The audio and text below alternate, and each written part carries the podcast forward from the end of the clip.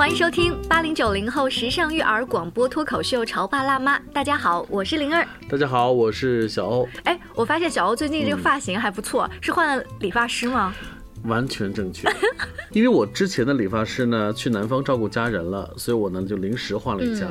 换了之后发现，哎，好像想比想象中的要强，要时髦一些。我觉得，哎，我觉得你们男人对于就是这个发型是有股默默的倔强。就这种倔强，好像是从小时候开始，是吗？我记得我很小很小的时候，有一天，大概在五六岁的时候，有一天就把我妈的那个香纸，嗯，就抹在头上啊。我要学谁知道吗？周润发。没错。今天呢，小欧跟灵儿在直播间是由发型这个话题聊起啊。我们在直播间里也为大家请来了一位专业的老师，他是合肥市专职的心理健康老师吴景阳吴老师，欢迎您。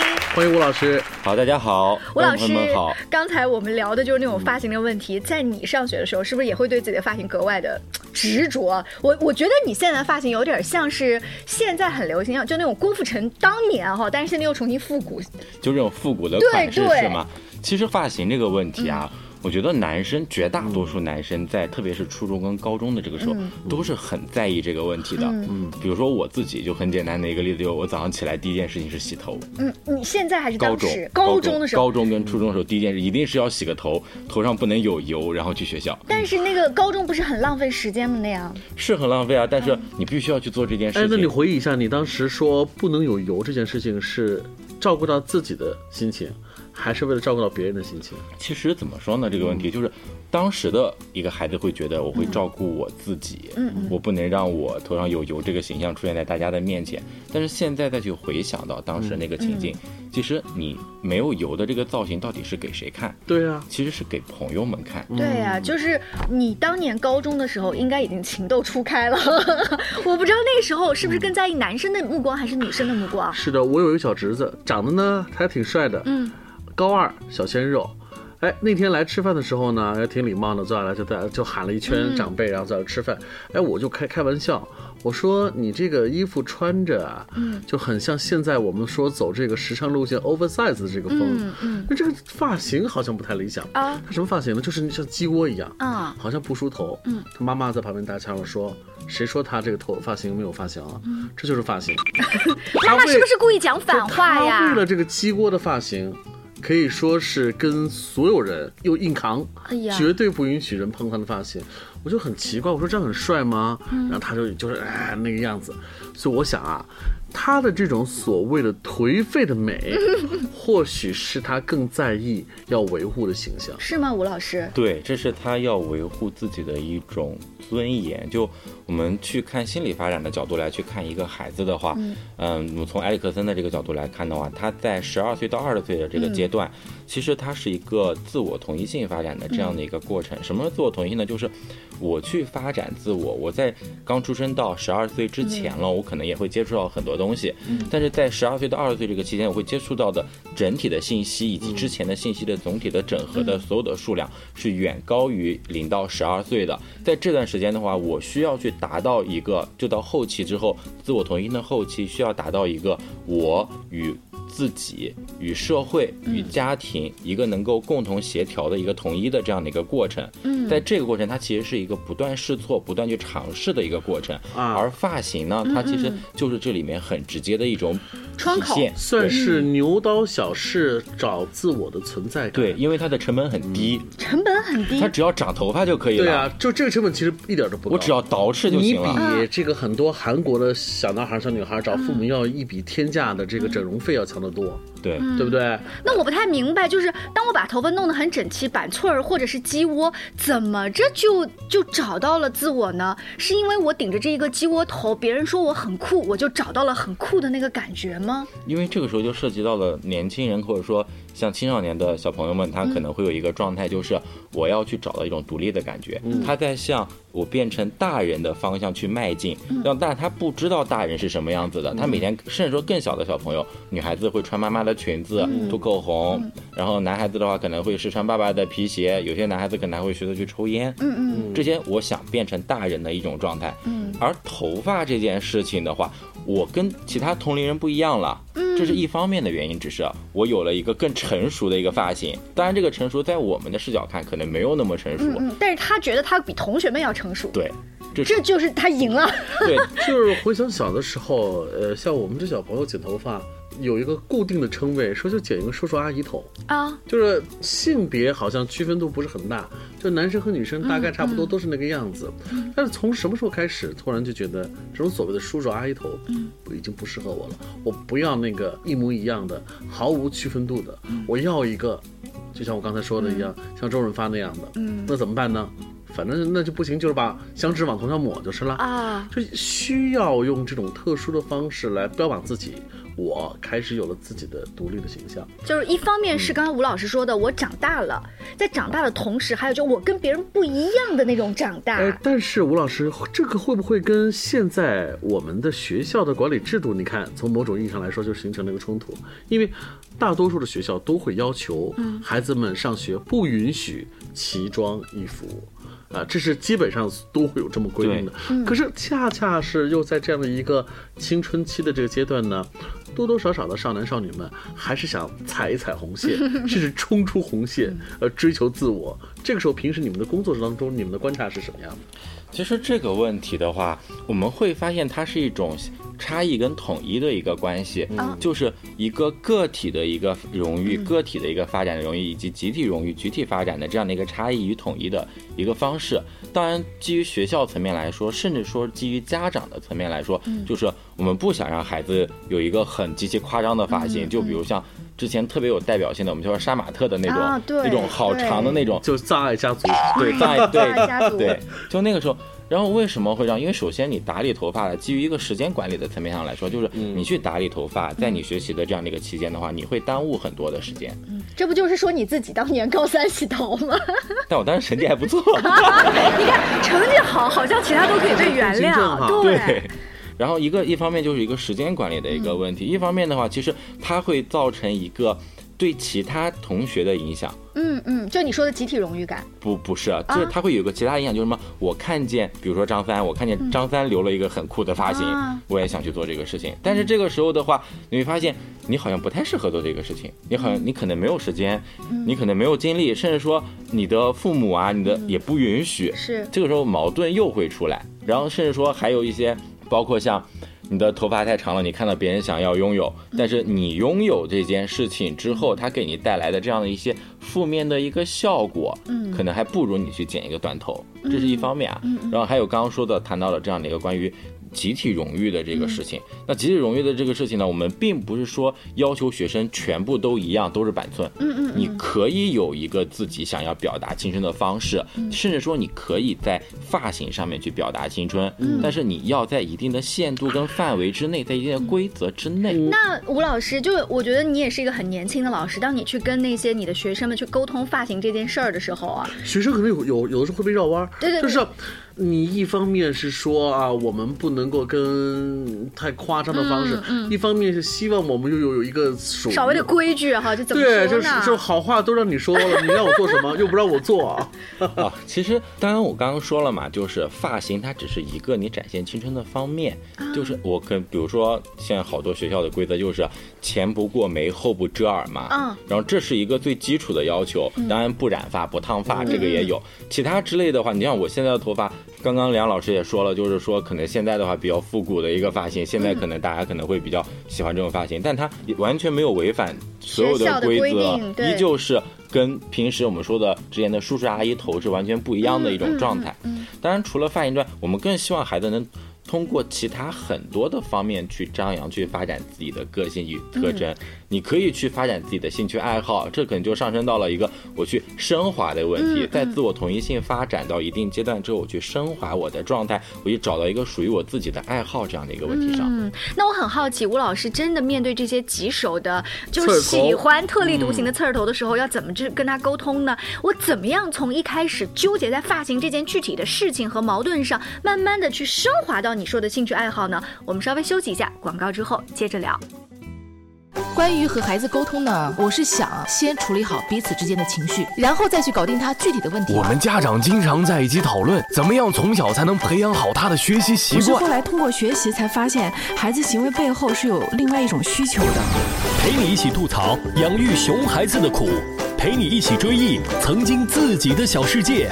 八零九零后时尚育儿广播脱口秀，潮爸辣妈。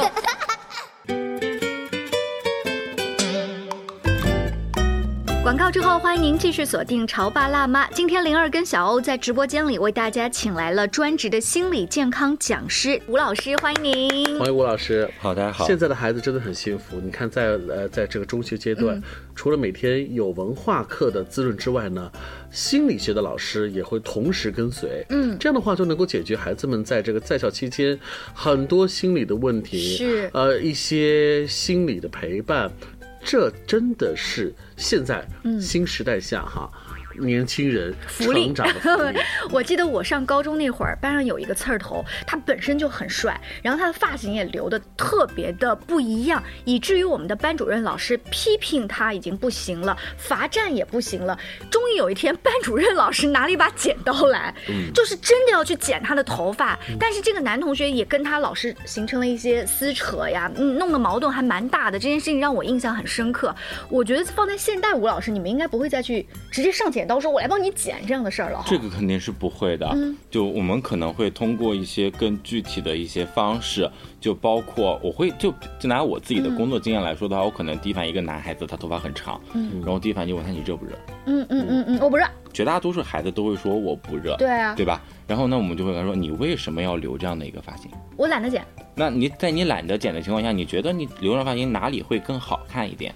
你知道吗？当吴老师问了我这两个问题的时候，我就已经知道，哼，朕就要臭的老师已经开始来找我谈话了，目的就是让我去剪头发。我现在心里面已经充满了抵触，就是他问我的问题都不会进我脑子里。如果如果巧舌如簧的嗯。这个孩子，也许可能会跟老师会辩这么几遍啊，说出一堆自己现在保持这个发型的好处，但更多数的孩子可能就会叛逆期，就你怎么问他都不说话，然后这个事情就冷场就下去了。怎么办啊？其实更多的时候，这个时候的话，你要去了解孩子他本身内在的这个需求。嗯嗯就我为什么要去留长头发，并且，呃，相对来说，就我们学校的学生吧，相对来说也是比较容易沟通的一种状态。他不会说，啊、老师找我了，那我就避而不谈。嗯嗯嗯他会去给你举很多的例子，我好看，我要追求个性，嗯，然后我觉得这是我能够体现我存在的一种价值。当其实孩子一旦这样说的时候，其实有时候他可能也是一种警示的一个信号。什么意思？就为什么一个孩子他要从头发上找价值？嗯嗯如果说他只能从头发上找价值，那这个孩子可能就需要我们去关注了。他在其他的地方是没有归宿的，哦他只能从头发上来找。爸妈不认同，很多方面的不认同，嗯就是包括像自己原生家庭就存在很多的一个问题。嗯这嗯样，所以看上去是发型的问题，实际上是他折射出了平时在家庭当中的互动对产生了问题。嗯对，比如他的原生家庭可能会有一些问题。嗯所以我们不能够仅仅是用眼睛看着孩子的发型就。揪着发型这个表面来说，嗯，呃，其实从发型还可以过渡到一些，呃，比如说衣服呀，对啊，包括什么，甚至书包啊，就是其他各种装饰，同样是这个道理。就家长跟老师不能只看表面。刚才我们虽然说发型啊，老师都已经介入了，多半是老师先受不了，还是家长先受不了？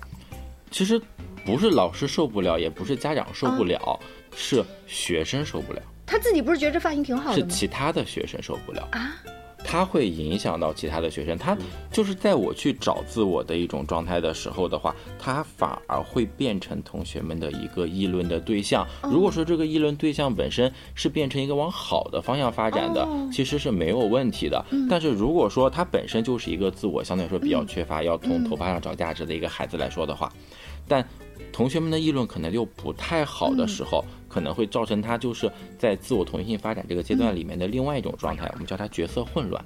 就更加恶性循环角色混乱的话呢，一方面就是我不知道我要干嘛，就我可能会出现一些意想不到的，到后期可能会出现一些社会上所不能接纳的一些举动，嗯，然后也可能会变成什么呢？就是呃消极的统一性。嗯这种消极统一就是我什么都不要做，你会发现有不少案例都是孩子不要剪头发，嗯然后但是孩子家长真的带孩子去剪了，嗯然后孩子不去上学了。嗯，会出现这种，就是这个时候的话，他其实就达到一种状态，就是你既然不要我做，不要我去跟这个世界去试错的时候，然后那我就什么都不做了。嗯，我们的话题进行到这儿啊，吴老师也会跟各位家长再说一说，那我们平时跟孩子就这个发型聊天的时候，就有没有一些小的注意事项？就算就算我们已经把自己的要求放到最低，今天孩子就是不愿意，哪怕要吵得鸡飞狗跳了，那咱们就就不剪了，好像也不会怎么样，可以做到这种接纳吗？嗯，这个其实还是要看家长自身了，因为很多家长会把孩子当做自己的附属，嗯会觉得我要你去做这件事情。如果说你没有做这件事情的话，那对于家长来说，他是一个他自己会觉得自己是一个失败的家长，这个孩子不听我的话。但其实绝大多数的家长都可以放宽心。